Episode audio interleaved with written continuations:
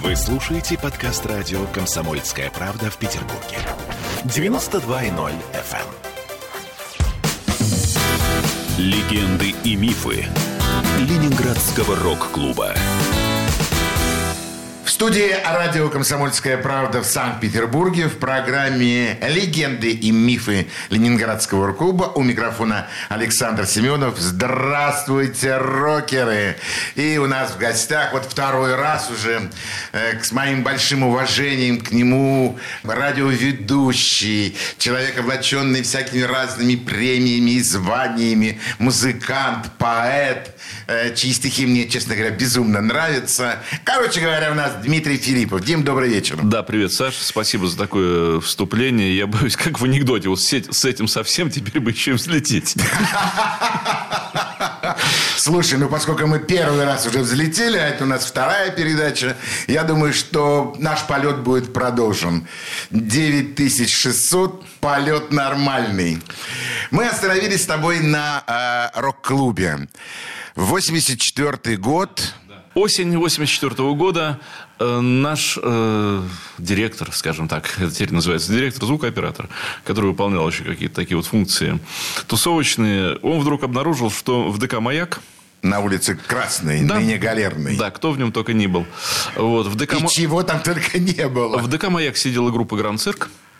Леша Тополов, самый Левашов, Серега и так далее. И вроде как они уходят. И вроде как точка освобождается. Репточка. И можно сесть туда. И мы, конечно же, да-да-да, потому что до этого мы бегали между торговым институтом и какими-то там еще детскими этими самыми. Вот. Но в основном в торговом институте мы так удачно сидели, но все время почему-то оттуда съезжали. Вот сидели и съезжали, а, хотя там нравилось, там было хорошо. Вот. э, И мы понимаем, что можно вступление в рок-клуб, прослушивание, потому что Гранд Цирк собирались прослушиваться, ну, планово. И можно к ним на хвост сесть. У Гранд Цирка тогда была хорошая самопальная гитара. А у нас была за 40 рублей в комиссионном купленная бас-гитара «Орфей», которая издавала звук. Ну, хорошо, хоть Орфея, не Урал. Нет, ну а что, Уралы звучали не хуже Орфея. В общем, Орфей, ну, Орфей был такой голубой, красивый, вот полудек, а голубенький, я бы сейчас от такого не отказался.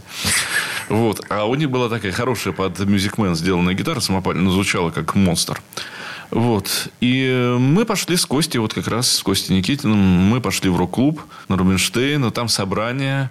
Э, Мы подошли к Мише Васильеву Файнштейну и говорим, вот прослушаться бы. И Миша говорит, да, да, ребят, только, знаете, быстро это не получится.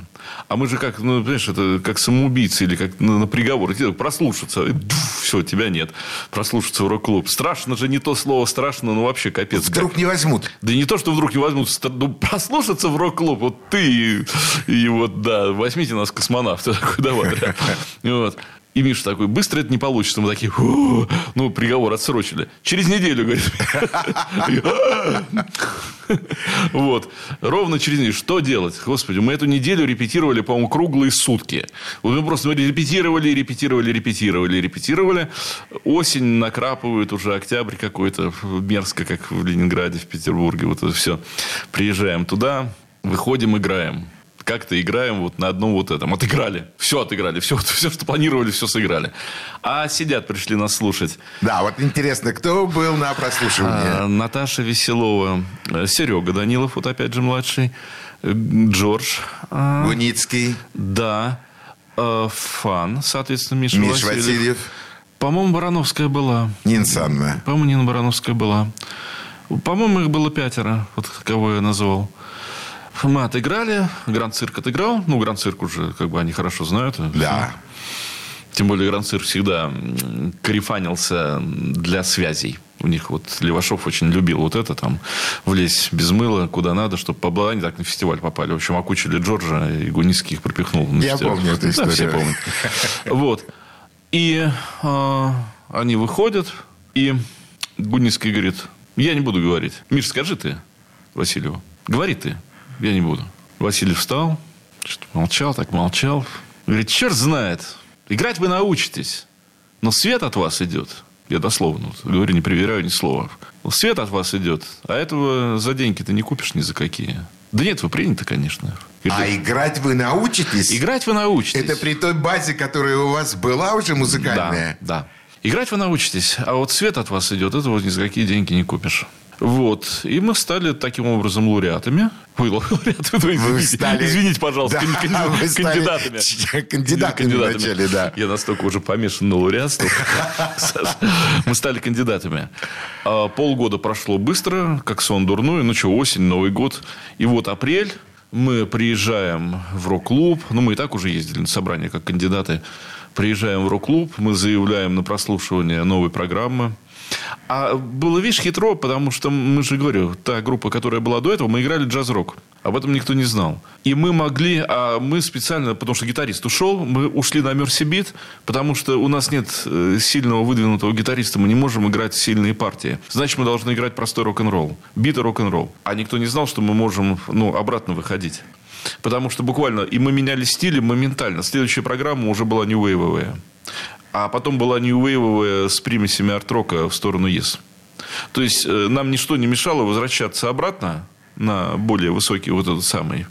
А народ думал, что мы типа прогрессируем хорошо. А мы не регрессировали, мы просто вот... Вы просто играли музыку. Да, мы просто пришли с Мерси Битом в рок-клуб, а дальше... Вот. И в апреле мы подтвердились э, отыгрышем программы.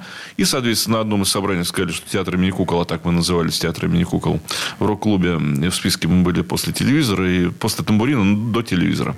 Вот. Они приняты. Мы с Костей шли апрельским днем по Рубинштейна. Воспоминания один в один, как у Шевчука в какой-то его рассказике. Мы шли по Рубинштейна, из труб текла талая вода, светило солнце. У нас была полнейшая эйфория. Мы были членами рок-клуба. Мы остановились с Костей посреди Рубинштейна, посмотрели друг на друга и сказали, ну и что теперь? А ничего. Вот мы эти слова произнесли. И у Шевчука, они вот ровно дословно, Шевчук говорит, мы шли по Рубинштейна, у нас была эйфория, и мы сказали, ну и что теперь? А ничего. Вот не читая этих слов, мы в апреле 85-го тогда произнесли эти слова. Ну и что теперь? А ничего. Вот. И мы продолжали жить своей жизнью. Мы... Дима, откуда такая безысходность? Что значит ничего? Вы члены Ленинградского рок-клуба. Да. Перед вами открываются все площадки города. Вы имеете официальное разрешение играть. Везде. Саш, У вас ну, залитованная смотри. программа. Вот смотри. Что я... за пессимизм? Я же тебе на другом нашем эфире, я же тебе рассказывал эту историю, как открываются все площадки города, и, будучи членами рок-клуба, как тогда повязали концерт, в котором мы участвовали, и только вот чудо, говорю, моя интуиция спасла нас ранним бегством с концерта, а за нами, после нас, приехала упаковка большая и упаковала всех. То есть, упаковали бы и нас, и ночь бы мы провели. Вот. А мы просто вышли раньше, потому что, говорю, вот моя вот эта вот внутренний вот этот... Чуйка. Э, сейсмометр. Ну, у меня есть действительно чувствую такие ситуации. Вот, я просто понимал, что надо отсюда уходить. Без каких без логики. Не было ничего, никаких предвестников. И на следующий день мы узнали, что всех упаковали, а ГБШ, генератор белого шума, вот, который, чья точка и была, и кто устраивал этот концерт, их упаковали так, что они потом на литейные показания давали, ходили еще долго и трудно. И были они он цвета этого стола белого. Вот, то есть, там все по-серьезки было, и с людьми не шутили. А это был год, наверное, 86-й уже. Это ну, уже, уже начало перестройки. Это уже, уже Горбачев, да. а все, уже все хорошо. Только так винтили концерты. А когда мы играли общий концерт с группой «Номер» и группа «Луна», сумасшедший Санчо, этот, который играл музыку задом наперед, и рок-н-ролльная группа «Номер», э, играли мы в, в пролете или в этом самом, или в крупе? В пролете. В пролете, наверное. В пролете мы э, Дом культуры пролетарского завода. Да. Э, в простонародье именуемый пролет. Э, ДК Крупской в простонародье именуемый Крупа. Вот, мы играли в пролете. И когда, прости, наш концерт совпадал с каким-то увеселительным мероприятием, типа зачета, наверное, в школе КГБ, когда просто вот курсантами был набит этот ДК, просто у каждой стены. И куратор, говорю, гад такой, лет 25, вот хотел бы я его встретить до сих пор. Почему гад? Потому что он нам просто запретил записывать концерт. Так бы у меня была хорошая концертная запись, а так у меня ее нет. просто подошел и потребовал убрать магнитофон. Зато у нас есть возможность сейчас вместе с нашими радиослушателями услышать еще один музыкальный трек, который ты предложишь нашему вниманию. Слушай, а если можно, даже я вот спою, наверное, песенку, потому что она рок-клубовская. Да, с удовольствием. Остается лишь только взять в руки гитару, и мы сейчас услышим эм, то, что музыканты называют живаго. Живаго. Да. Просто балладу. Балладу про Ливингстона написал. Вот она как раз, это рок-клубовская песня театра имени Кукол. Ну, моя песня, да. Слушаем. Свет,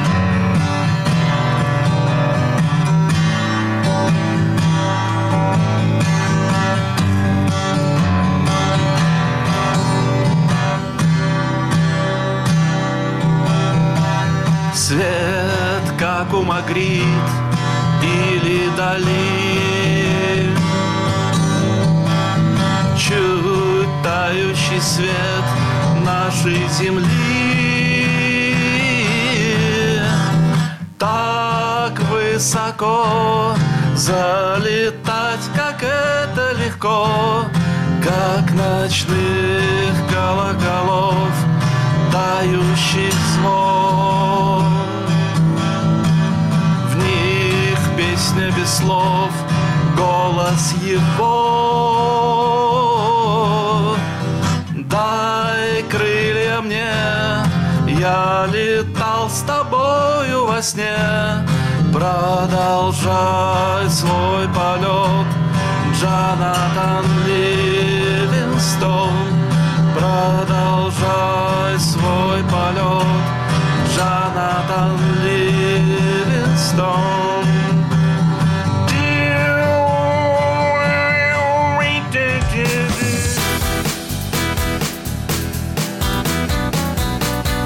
Легенды и мифы Ленинградского рок-клуба.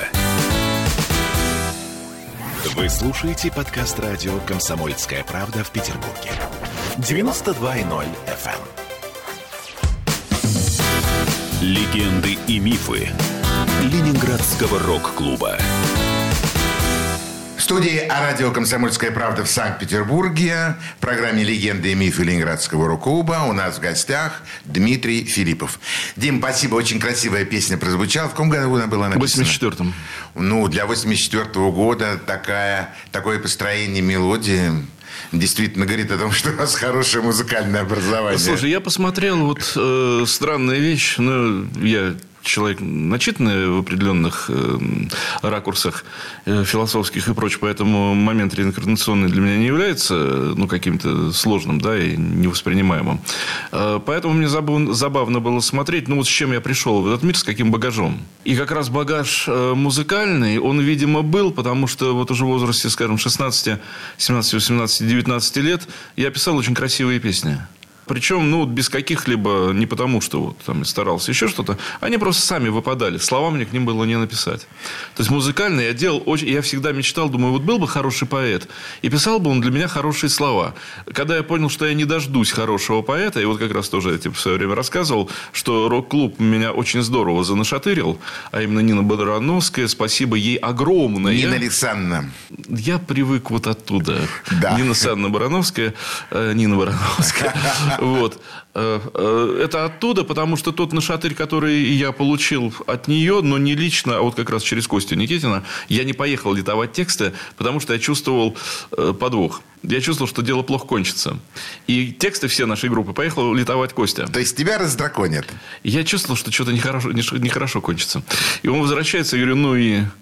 И он говорит, ну, тебе сказать? Я говорю, а что? Ну, говори. Он говорит, ну, мои тексты приняли все, кроме одного. А твои? один, кроме всех. Как ощущение? Так я же тебе говорил, ну как, обидно и страшно. Это как, вот говорю, выходишь на футбольное поле, только свистнули, а уже 3-0 не в твою. А ты не понял, только свистнули, мы еще бегать не начали, а уже почему-то 3-0.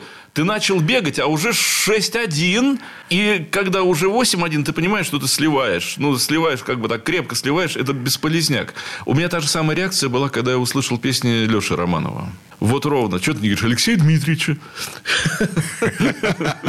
Вот. Э, Когда я услышал романовские песни, это вот этот вот шок, и ты понимаешь, что ты получил нокдаун.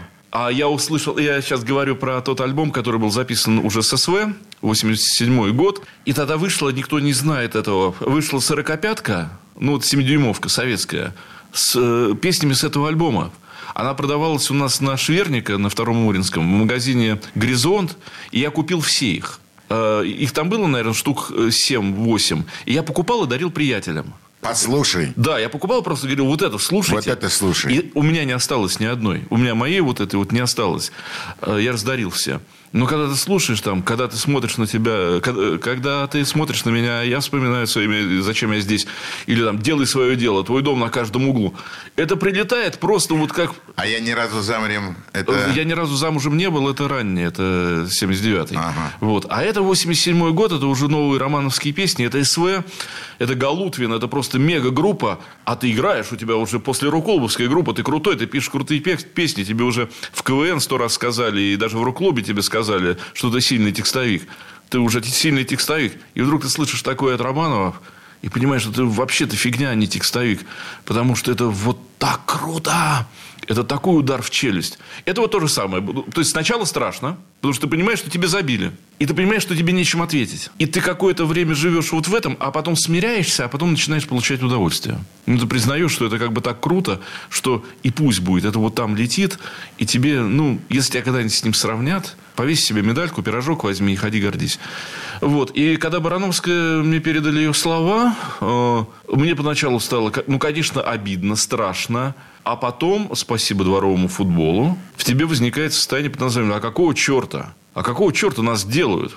Ребята, давайте-ка зубки покажем, давайте-ка переломаемся все здесь, но бой-то дадим». И вот благодаря спорту я действительно, я тот человек, который без боя никогда не сдается. Я бой дам всегда. И я хорошо играл в шахматы, и вот я обучен этому. Даже если ты проигрываешь там полторы фигуры, тебе надо так стянуться назад, и так обороняться, и так ядовито потом вот выстрелить, купить его на чем-то, что поставить вот просто там мат или сыграть в ничью, проигрывая там, не знаю, скажем, легкую фигуру и пешку. Вот, поэтому э, бой надо давать всегда, это мое разумение. И вот тут я не умею, мне Барановская, я уважаю Барановскую. Э, Барановская сказала, что мои тексты это полное фуфло. Отлично! Значит, я должен научиться писать эти тексты. И я беру и читаю, а что писал Леннон? Я беру и перевожу ему Уоррес. О Битлз не говорили еще ни разу.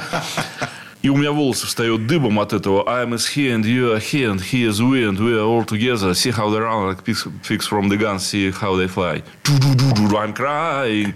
Боже, так можно было? Ага, вон оно как. Вот, и ты переводишь, там, скажем, Lucy in the Sky, там, Picture yourself in a boat on the river with danger and trees and marmalade skies. И понимаешь, что ты сам так можешь. И думаешь, нифига себе. А дальше ты читаешь раннего Маяковского, и у тебя вошла ты резкая, как Натя Мучи перчатки зам, сказала, знаете, я выхожу замуж. Но э, тут нечестная игра, потому что я с детства, с позднего детства, с ранней юности, я был начитан почти всем Вознесенским. Я очень много прочел Вознесенского в возрасте 13-15 лет. Очень много, тонны. И во мне Вознесенский уже был. Поэтому Маяковский, ты только офигеваешь, что ну ничего себе парень писал-то. Вот это вот, вот так вот вообще так можно. А дальше начинаются курсы рок-поэзии в рок-клубе. На Владимир который... Рикшан. Рикшан Гудинский. На который мы, конечно же, с Костей бежим. И записываемся. И посещаем все. И все, что описано у Рикшана потом в кайфе. Э, я был один из тех немногих, кто там сидел внутри. А нас там было немного. Там было человек по 10 все время собирался на эти семинары. По 10? Немного.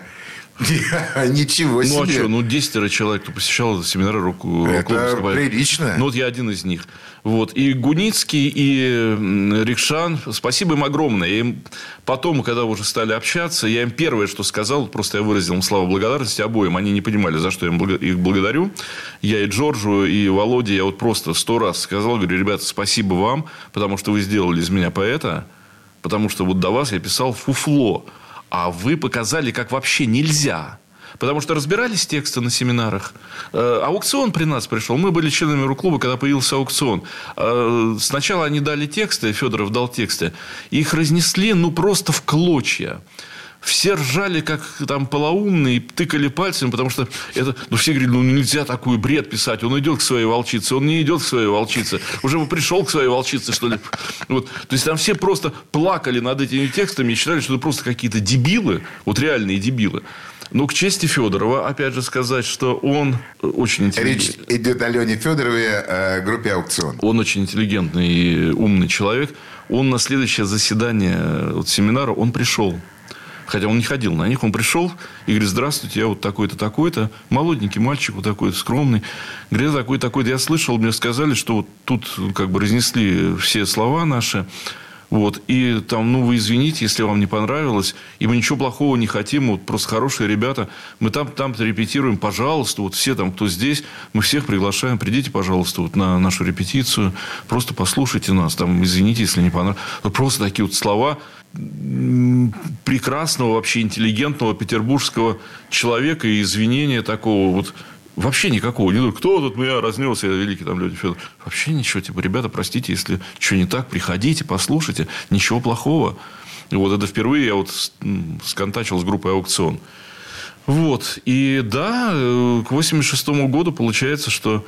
Ну, ты помнишь, э, КВН мы с тобой вместе начинали. Да. Я для радиослушателей... Можно я сейчас немножко порулю передачей? Э, для можно, но радиослушателей я только, скажу... можно, но только после того, когда мы послушаем еще Хорошо. одну твою песню. Просто хочется относительно свежие уже дать в эфир. Песня «Ты шутишь». Ты шутишь, слушаем. Ты говоришь, время придет, вода в руке застынет, вот что нас ждет.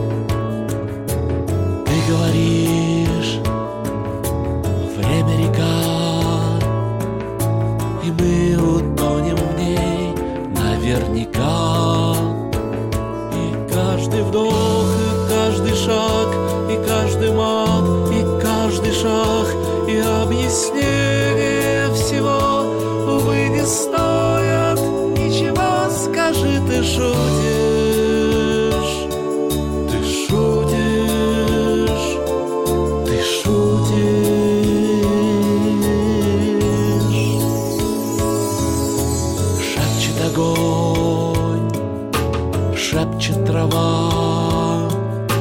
звуки не могу собрать слова.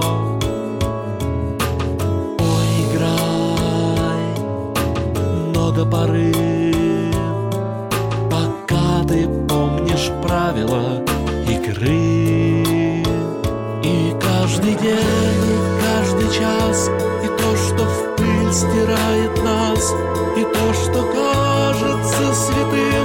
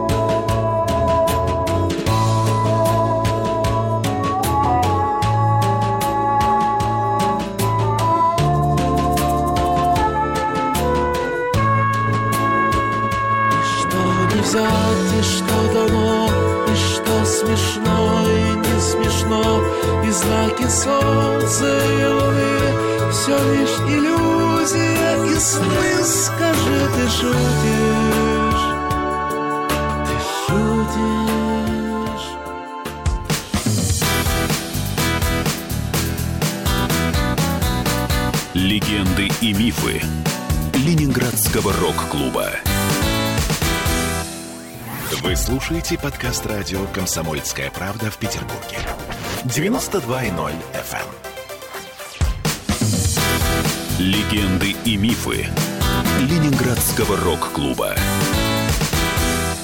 Студии радио «Комсомольская правда» в Санкт-Петербурге в программе «Легенды и мифы Ленинградского рок-клуба». У микрофона Александр Семенов. У нас в гостях музыкант, э, композитор, поэт Дмитрий Филиппов. Дим, почему ты не стал музыкантом? А почему я стал музыкантом? Почему ты не едешь на гастроли?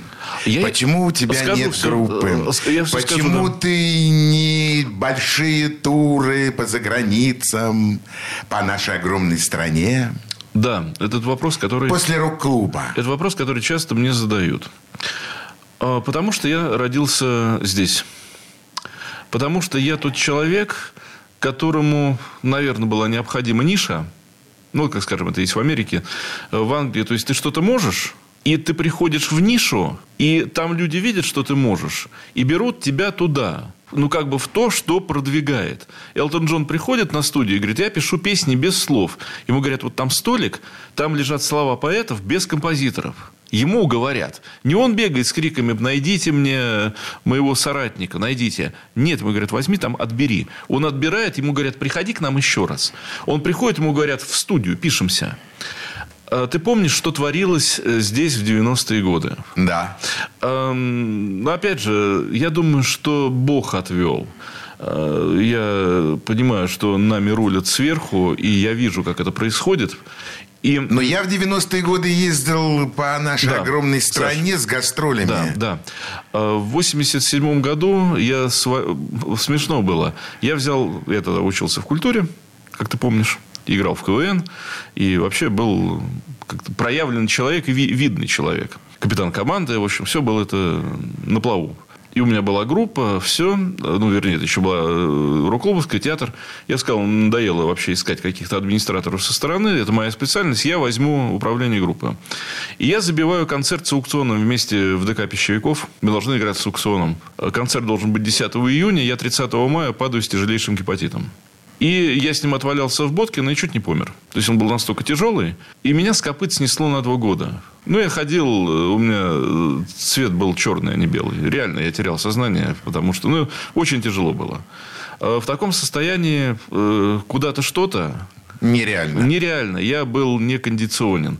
Я понимаю, что вот Бог просто сказал, ша, парень, тебе не надо. Вот, ну, не надо. Вот тебе лично это не надо. Я, в общем, играл в КВН, поскольку это можно было сделать вот здесь, по, там, скажем, Октябрьскому или Ленса... Э, ЛДМу, и Ленсовету мы играли. То есть, таблетка валидола под языком, это можно было отыграть. Капитанский конкурс, подготовить игру. Это можно было, потом отлежаться дома. Ездить куда-то было невозможно. Э, когда меня подотпустило, 90-й год, я поехал сразу же, я отъездил по гастролям. Я поехал звукорежиссером гастрольным э, с попсарями от центра Киселева. Была такая группа «Бойкот». Очень хорошо помню. Вот. И я с Витькой Носкиным поехал э, его гастрольным звукарем. Мы с ним дружились, и, в общем, все. И я был счастлив, что я не поехал музыкантом, потому что я смотрел, как если бы я еще клавиши таскал на себе и играл по всяким вот этим минусовым открытым площадкам. Мне хватало, что я сидел за пультом, и мне это нравилось, я за пультом сидеть умел. И я рулил ими, и я получил вот этот опыт игры на стадионах, когда ты рулишь концертом стадионным, стадионного звука. Ну, там с бойкотом еще кто-то должен был ездить. А мы с Петербургом ездили 90% времени. И оставшиеся 10 с русскими. Вот. Гена Богданов. С Геной Богдановым и с Володей Трушиным. Э, соответственно, все музыканты, включая там Витю Дробуша, знаменитого продюсера, пили вместе, значит, там это день рождения вместе праздновали. Хороший бэкграунд. Да, абсолютно. Хорошие ребята, вот куча историй всяких. Я пожил в гостиницах, я полетал в самолетах, как вот на такси люди ездят, когда за день по три перелета, и ты уже к самолетам относишься просто вот как к такси. Как такси, естественно. То есть, ты не, не на место садишься, а уже бортпроводники уже тебя узнают. То есть, типа, а, ребята, музыканты из Питера, там, помним вас, а мы вас помним. Дим, ты ответил на вопрос, причем совершенно э, быстро, коротко, но очень емко. Я честно тебе могу сказать, я давно не слышал подобных ответов. Ты действительно открыл э, вот открыл эту тайну, почему ты не стал вот тем музыкантом, которые ездят по гастролям. Это совершенно точно. И, Саш, вот я, я подумал для себя, ну что вот, я песни же пишу, пишу. Я стихи пишу, пишу. Э, нужны студийные записи. Все спрашивают, у вас альбом есть, у тебя альбом есть? Откуда у меня альбом? Сколько стоит студия? А это, тем более, конец, э, ну, начало 90-х. На 2000 долларов ты можешь жить 20 лет. А студия стоит, э, вот песенку записать, да, там 500 бачей. То есть, записать альбом, там 20 тысяч долларов. Ну, откуда такие деньги? Либо ты ложишься под бандитов, чего я категорически не хотел, потому что э, мне этот нашатырь ко мне прилетел в 89 году, когда в после рок-клубовской группе у меня просто гитариста застрелили бандиты убили гитариста. Ужас. Вот. Но он там в нехорошие дела влезал, получил пулю в голову. То есть, своего друга, вот человек, с которым я играл в КВН, просто близкий мой друг. Он просто погиб осенью 89 -го года. Вот. И ты прекрасно понимаешь, что идешь туда, там смерть. Не идешь туда, у тебя ничего нет. И с самого начала 90-х я пытался собирать студию дома. То есть, будучи звукорежиссером и понимая, как это можно, то есть, все новинки, вот все, что приходило, я собирал, собирал, собирал железо. Ну, можешь вот за столько купить вот это, ну, покупается. Не можешь, вот, соответственно, близкие тебе помогают. Там как-то вот это вот, спасибо им. Э, студия потихоньку вырастала, я научился записываться. Все, что вы сейчас слышите, вот все, что сейчас передача, это все записано у меня. Это все записано мною, у меня, и играю во всем этом фактически один я. То есть тут нет музыки, ну есть вот саксофон там. Ну ты мультиинструменталист. Я мультиинструменталист, то есть на саксе Олег Тыжненко играет. Вот, то есть приглашаю знакомых своих чуть-чуть там дунуть, плюнуть. А так, в общем, понятно, что все это делаю я один. И ты понимаешь, что либо ты сам, либо никак. И ты начинаешь сам. И где-то, и я смотрел, что происходит, опять же, вспомни ситуацию. Все немножко забывают временной момент. Ведь к концу 90-х рок-н-ролла в городе не осталось вообще. Вообще. Во, то есть от слова вообще. Да. Не чуть-чуть, а вообще. То есть поп съел все. Что можно. И, и не осталось даже лазейки. То есть, ты рок-н-ролл бенд тебе вообще негде. А те, кто считали, что они рок-н-ролл бенд, это, простите, вот то слово, которое я не люблю в эфире произносить, вот это овнорог, да? Да. Вот, от, от знака овна. Вот. Э, ну, вот появилась вся вот эта плеяда, которую ты не воспринимаешь. Тебе играют вот это заунывное нудье, то девочки, то мальчики. И вот это, ну, это кошмар, но это не рок. И ты пытаешься сказать, люди, ну это же не рок, ну вы играете, ну это какой-то шансон, как Грабко говорит, да, когда Олег, э, шансон с электрогитарами. Ну то, что вы делаете, либо это гопота, как всякие там вот, не будем тоже называть. Тоже не будем называть. Вот. И это процвело э, вот уже к концу 90-х. То есть, либо помойка, либо попса. Не хочешь ни того, ни другого. И когда только чуть-чуть вдруг ветерок пошел, и я его носом чуть-чуть почувствовал, а это начало двухтысячных, первый акустический вот, э, камбэковый концерт в 2002 году, летом, за день до концерта Маккартни в Москве, мы не говорим о Битлз, э, я отыграл здесь 22 числа мая в галерее Борей. Я отыграл концерт – и в ночь мы поехали в Москву на концерт Маккартни. Э, хотелось бы услышать еще одну твою песню. Слушай, в записи на самом деле послушаем, потому что это, как говорят англичане, present day life. Э, это вот момент сегодняшнего дня. Эта песня написана только что и записана только что. Вот. Э, но она мне, к сожалению, кажется актуальной. Мир будет танцевать во время любой войны. Слушаем. Я читал на одном новостном портале Среди глупости, пошлости, тлена и пыли Был приказ не видеть, какими мы стали И указ не помнить, какими мы были. Будто тот, кто прятался в ящик Пандоры Взял всех своим аршином измерил. Я и прежде не верил подобному вздору А теперь глазам своим не поверил. Я хотел, чтобы все оказалось слухом. Только слухи становятся явью вскоре. Ну а тот, кто спал, тот ни сном, ни духом. Ну а тот, кто бил, тот пропил и море. Я хотел, чтобы свет не накрылся тенью Чтобы слово с делом складно сложилось Чтоб вернулось по моему хотению Все на круге своя, да там и кружилось. В этой данности нам немного дано Мы, похоже, пробили еще одно дно Мир будет танцевать во время любой войны пировать во время любой чумы. Мир, которому плевать, что души обречены. Мир, в котором не нужны такие, как мы. Этот мир будет пировать во время любой войны. Мир будет танцевать во время любой чумы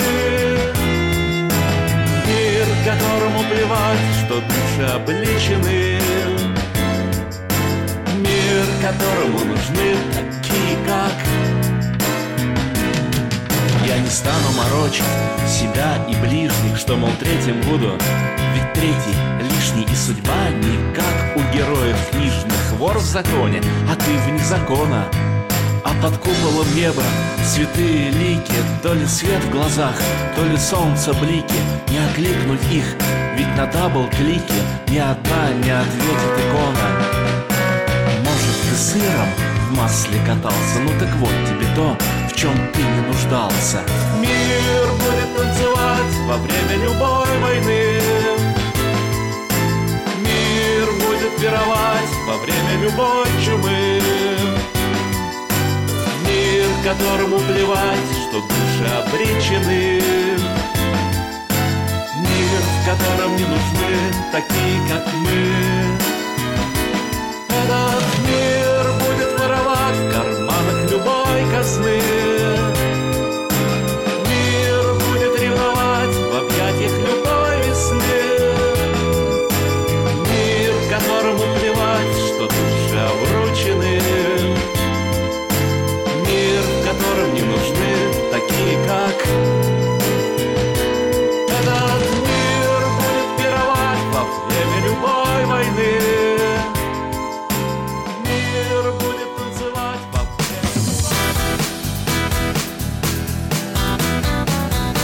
Легенды и мифы Ленинградского рок-клуба. Вы слушаете подкаст радио «Комсомольская правда» в Петербурге. 92.0 FM. Легенды и мифы Ленинградского рок-клуба. В студии о радио «Комсомольская правда» в Санкт-Петербурге в программе «Легенды и мифы Ленинградского рок-клуба». У нас в гостях Дмитрий Филиппов. Э, Дим, сегодняшний Дмитрий Филиппов, кто это? Слушай, это мягко стареющий молодой парень, э, которому все еще мнится, что ему 28-30 лет. Э, Организм пытается сказать, что тебе мнится. Я не верю организму и говорю стоять, бежать. Вот. Мне это нравится. Э, Я качественнее, чем был раньше. Мне кажется, что я пишу очень качественные, очень красивые и очень умные песни. И скромность моя, ты знаешь, Саш, за эти годы выросла до такой степени. И вот, как, как сказать, степень приличия. Вот что я могу об этом говорить вот, так- вот так вот на камеру. Ну, правда, я это делаю... Дима, можешь перечислить те радиостанции, на которых ты э, работаешь и работал? Э, Получилась в моей жизни такая парадоксальная история. Э, Я хотел с 90-х годов, я хотел э, быть радийным человеком. Хотел, правда. В 90-е годы я с завистью посматривал на Европу Плюс, когда она еще была вот той Европой Плюс, э, с Таней Березко, с Ксенией Стриж. Стриж. Вот. И я их слушал, это было здорово. Потом появился Рок, Рокс. И я завидовал вообще зеленой завистью. То есть, мне хотелось сказать, ребята, я ваш, вообще возьмите меня к себе, потому что ну, вот просто я обязан быть с вами. И сейчас я понимаю, когда я знаю уже подноготную потрохов, слава богу, что я там не был. Вот как вот говорю еще раз, Бог рулит, и Бог отводит и управляет, э, поэтому никогда не жалуйтесь на то, что с вами чего-то не произошло. Или произошло вот так, а не иначе, если бы вы знали, или потом присмотрелись, почему оно так случилось, сто раз бы перекрестились, сказали «Слава Богу!». Вот. В команду Рокса, пост-Рокса я влился на фонтанке, когда Рокс рассыпался, и Саша Цыпин решил продолжить историю и собрал часть команды. Это были, конечно же, вот звукорежиссер Дима Андреев, замечательный, совершенно фантастический, э, Женя Глюк, э, Саша Ромашова и сам Саша Цыпин. И к ним сначала присоединился Миша Яруков, но он проработал совсем чуть-чуть на фонтанке. Э, Его сменил Леша Редин, ему не позволило здоровье рулить. Хотя вот эта пара, и Руков, и Редин, я считаю их просто одними из лучших ведущих. И, возможно, я у них учился чему-то, вот даже работая уже на России. Это хорошо, ближе к себе. Вот. И я заменил э, вот эту выпавшую пару. Глюк сказал Цыпину, что мы втроем загнемся, мы сдохнем. Берите Филиппова, он профессионален, и все будет хорошо. Они взяли Филиппова, они об этом не пожалели, нас стало четверо. И так случилось вот Фонтанка FM. То есть, это была фонтанка мощная, Дальше. крутая. Потом мы все ушли с фонтанки, все четверо. И это стало радио Imagine. Вот. а Параллельно с этим мы с Женей Глюк много раз бывали и вели передачи на радио Петербург на итальянской. Это были ее сказки вслух. То есть, я и там перебывал. В общем, уже не со своими программами, а как гость ее программы. Но вполне таким действенным элементом этой истории. Ну и вот. И параллельно с этим радио России. Оно вот так в моей жизни и длится, как оно вот началось э, в каком-то там, я уже не помню, в конце девятого, в десятом году. Вот. Прекрасный бэкграунд. Ну, наверное. Отличный просто. Сегодня я увидел совершенно другого человека. Сегодня вдруг, Дим, ты для меня не просто человеком, который играет музыку, который поет. Сегодня я наконец-таки понял, почему в твоих э, песнях, почему в твоей музыке э, есть э, есть очень оригинальные и необычные штучки. Это, оказывается, музыкальное образование. Я впервые услышал э, такие добрые и очень приятные слова, которые были обращены в адрес Ленинградского рок-клуба. Э, я впервые вообще э, услышал от человека, который мог стать музыкантом, мог ездить на гастроли и так далее, почему он этого не сделал. Э, провидение, Господь Бог э, рядышком с тобой. Сегодня вместе с тобой в студии находится твоя супруга. Может быть, именно Татьяна. Может быть, именно поэтому, почему ты не стал ни музыкантом, ни э, звукорежиссером, который, Звукорежиссером, я стал. который нет, ездил бы А, по гастролям, да. мотался, гонялся, приезжал бы на месяц. Ну, какой на месяц? Приезжал бы дней на 5-10 Дней на пять, да. в месяц э, И домой. снова- и снова снова, да. да. Может быть, поэтому вы вместе 37 лет. Я вас хочу поздравить. Сдал нас, да? Да, сдал. У вас сегодня маленький все-таки праздник.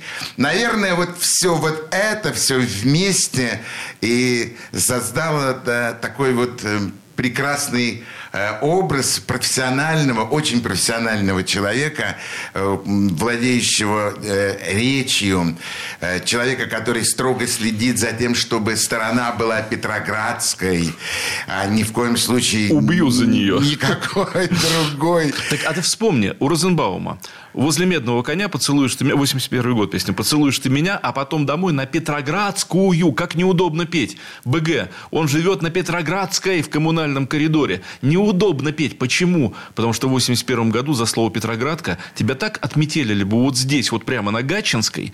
Это также для уха петербуржца звучит оскорбительно, как ты при Петровском скажешь «Эрмитажка». Я всем говорю, когда, ребята, вы говорите слово «Петроградка», пойдемте в Эрмитажку, пожалуйста, а из Эрмитажки филармоньку. Вы не будете против? Вот если только у вас Эрмитажка и филармонька, тогда welcome Петроградка. Но если нет, Тогда будьте добры, ну, пожалуйста, будьте петербуржцами и гостями нашего города. Э, погостили, уезжайте. Э, Говорите, пожалуйста, вы же говорите Выборгская сторона. В Петербурге две стороны, Выборгская и Петроградская. Это две равноправные стороны. Вы не делаете Выборжку, потому что у вас язык просто сломается. Это произнести вы сцен речи не учились, гады. Вот. А Петроградка вам легко. Была, когда мне говорят, да это было всегда. Ребята, если бы была Петроградка, о, сколько бы уже песен было. И про войну, и про это. Моя Петроградка, родная тетрадка, там, спортивная площадка. Так легко рифмуется Петроградка со всякой ахинеей. И было бы куча городских песенок вот таких, но не было такого слова, как нет слова «эрмитажка». Вы не можете петь «моя эрмитажка», под стендом «нашка», вот. И филармошка И филармошка, да, филармошка вообще как классно. Да, концертная гармошка играет. Филармошка. Филармошка, да. Супер. Почему я так протестую против этого? Я петербуржец, я уже сказал, в четвертом колене. Ребята, нас учили истории города, Саша тоже проходил этот предмет. Э, Так вот, в истории города, в топонимике, городской э, и вообще поселенческий суффикс «к» обозначает деревню. Совершенно однозначно, когда «к» – это деревня. Поэтому в Москве полянки, ордынки, поганки и еще прочее, она вся состоит из деревень, там все законно. Мне говорят, как же гражданка? А вот так же это деревня, это гражданская слобода, там жили иностранцы, это деревня, это слобода. Петроградская сторона деревни не была никогда. Она сразу застраивалась, как городская застройка для вот такого жилья. Не делайте деревню из Петроградской стороны, пожалуйста. Я думаю, что после такого призыва, я думаю, что для многих наших радиослушателей Петроградская сторона станет действительно реально просто вот... э, И уже никаких изменений, ни на какие другие слова уже не будут. И мы просто. всегда говорили, Петроградская, ты куда едешь? На Петроградскую. В метро Петроградскую. Неудобно. Петроградская, ну длинно. Ну, простите, это Петербург. Мы живем здесь. Так называется. Да. Я полностью с собой согласен. А я вот, кстати, еще перетянул одеяло, Саш. Я не согласен, что я не стал музыкантом. Я стал им, потому что я выпускаю пластинки, ну, каждый, скажем, пару Я лет. имею в виду концертирующего музыканта. Ну, это тоже фиг по... А, вот, а теперь поговорим про Битлз. Вот скажи мне, пожалуйста, в 67 году какая группа была самой крутой концертирующей группой? Собирала стадионы. Мега количество людей их увидела. Прям вообще орали, кричали, себя все срывали. Ну, кто это был? Ты имеешь в виду наш? Или Вообще везде, вообще? где? Вообще. Ну, не знаю, может быть, Роллинг Стоун. Вот никто не знает, понимаешь, я тоже не знаю. Я понятия не имею, кто в 67 году прямо срывал стадионы. А группа Битлз в 67 году не дала ни одного концерта. Ни одного. Как и в 66-м. Нет, в 66-м до августа давали. Как и в 68-м. Ни одного. Но группа Битлз в 67 году записала Sgt. Pepper's Lonely Hearts Club Band. Все. Они сделали лучший альбом всех времен и народов. Никто не знает, кто рвал стадионы в 67 году. Но на вопрос, кто был лидером всего в 67 году, скажут Битлз. Они выпустили лучший альбом всех времен и народов. Сержант. Поэтому надо давать концерты. Не надо. Я всем говорил, ребята, вы можете дать суперконцерт в Октябрьском, в главном зале города. Порвать его, на куски разнести, прямо выйти героем-перегероем. Вас слышало 3800 человек. До свидания. Вас не слышал никто даже в этом городе. Вы даже в этом городе героем по улице не пройдете. Вас слышало всего 3800 при полной завязке. Прав. Ничего не могу сказать. А если ты выпустил пластинку, ее купили, да хотя бы сразу, да, там 5 тысяч, вот ее услышали почему-то по радио или еще что-то, так ты круче сделал, чем концерт дал. Концерт – это самообман. Аба никогда не любили концерты давать. И всегда, вот я полностью согласен с Улиусом. Наш концерт – это жалкое подобие того, что мы делаем в студии. Ну зачем? Ну что мы пыжимся, мы выходим, тащим с собой кучу музыкантов, оборудования, тратим кучу денег и времени. И все удовольствия от этого никакого. Мы худо-худо-худо можем воссоздать нашу студийную работу. Я хочу тебя поблагодарить, Дим. Спасибо большое за то, что ты нашел время, пришел к нам в студию, А уже рассказал. все кончилось, да? Да, очень быстро пролетает на самом деле время, когда хорошо и есть о чем поговорить.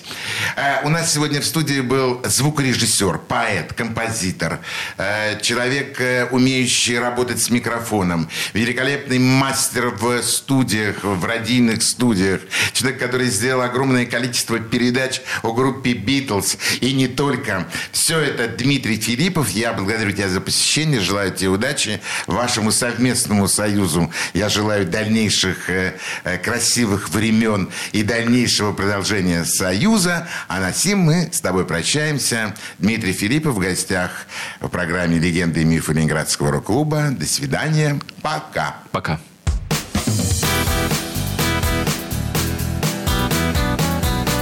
Легенды и мифы Ленинградского рок-клуба.